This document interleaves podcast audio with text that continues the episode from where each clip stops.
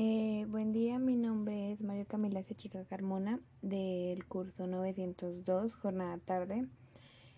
El tema que elegí para mi podcast fue desórdenes alimenticios.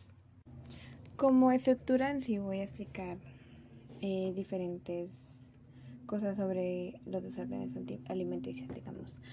Por ejemplo, ¿qué son? Los desórdenes alimenticios son afecciones graves de salud mental.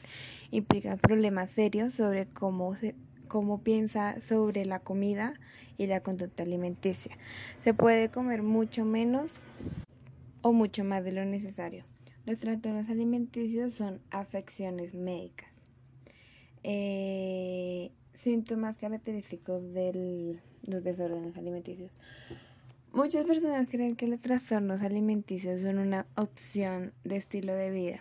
Los trastornos alimenticios son en realidad enfermedades graves y a menudo mortales que causan trastornos graves en el comportamiento alimentario de una persona.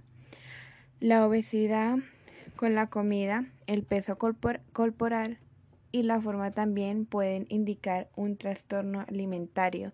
Los trastornos alimentarios comunes Incluyen la anorexia nerviosa, la bulimia nerviosa, el trastorno por atracón. Eh, los diferentes tipos de trastornos alimentarios son anorexia nerviosa, eh, la cual es trata de las personas con anorexia nerviosa pueden verse a sí mismas como sobrepeso, e incluso cuando están peligrosamente por debajo de su peso, las personas con anorexia nerviosa típicamente se pesan repetidamente, restringen severamente la cantidad de alimentos que comen y comen cantidades muy pequeñas de solo ciertos alimentos. Eh, también tiene la tasa de mortalidad más alta de todos los trastornos mentales mientras que muchas mujeres y hombres jóvenes con este trastorno mueren de complicaciones asociadas con la inanición, otros mueren por, por suicidio. Por suicidio. Eh, entre las mujeres el suicidio es mucho más común en mujeres con anorexia que en la mayoría de, los demás trastornos mentales. Eh, los síntomas de la, anorexia, incluyen comida extremadamente restringida, delgadez extrema, eh, una búsqueda implacable de delgadez y la falta de voluntad para mantener un peso normal o saludable. Miedo intenso a aumentar de peso, imagen corporal distorsionada, una autoestima que está fuertemente influenciada por las, por las percepciones del peso y la forma corporal y una negación de la serie del bajo peso corporal. Ahora, la bulimia nerviosa. Las personas con bulimia nerviosa tienen episodios recurrentes y frecuentes de comer cantidades inusuales graves de alimentos y de sentir una falta de control sobre esos episodios.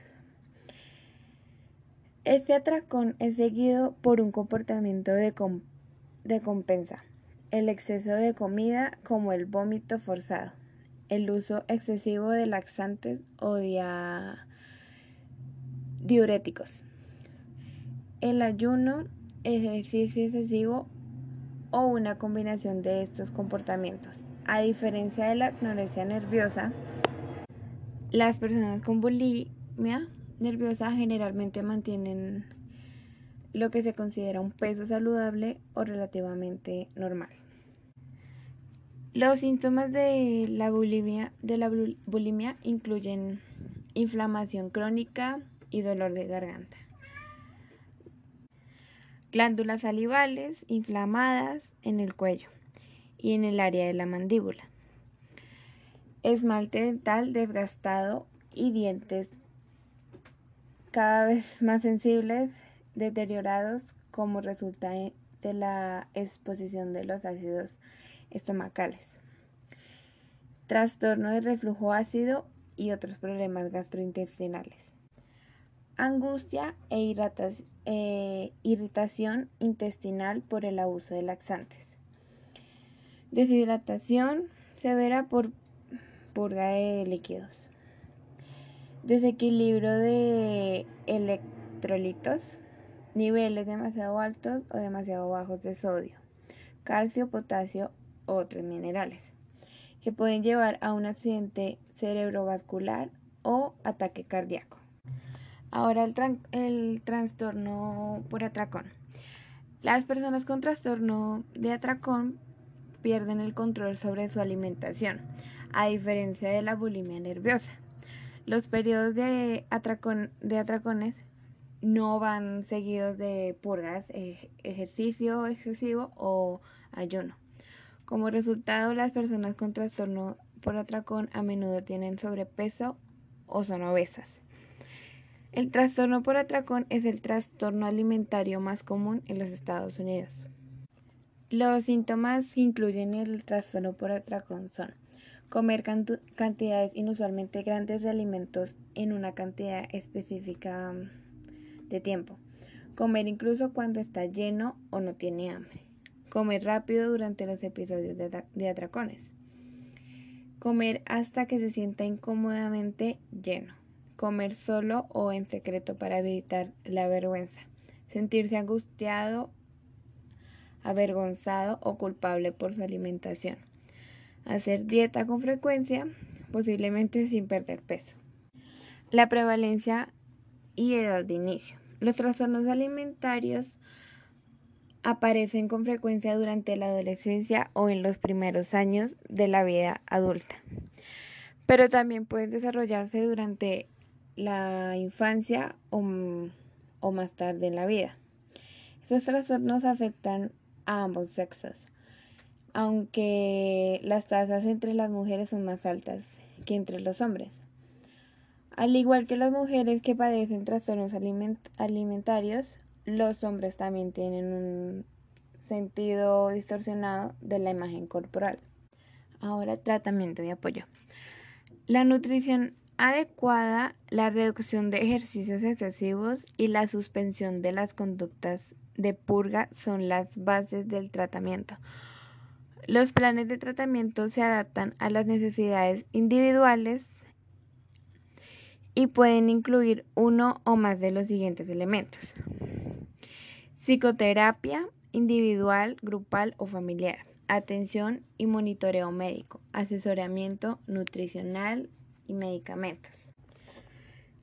Las psicoterapias como la terapia familiar llamada enfoque Maudsley, en la que los padres de adolescentes con anorexia nerviosa asumen la responsabilidad de alimentar a sus hijos parece ser muy eficaces para ayudar a las personas a ganar peso y mejorar sus hábitos alimentarios y su estado de ánimo.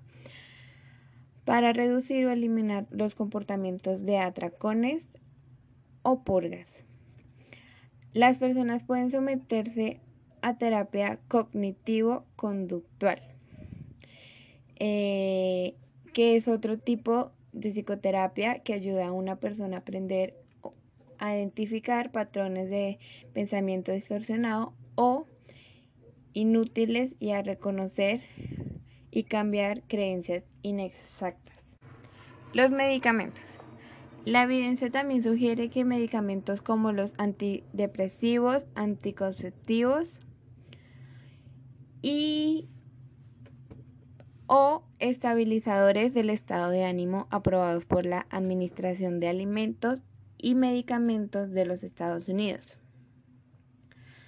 También pueden ser útiles para tratar los trastornos alimentarios o otras enfermedades ocurrentes como la ansiedad o la depresión. Em, esto ha sido todo por mi audio de hoy.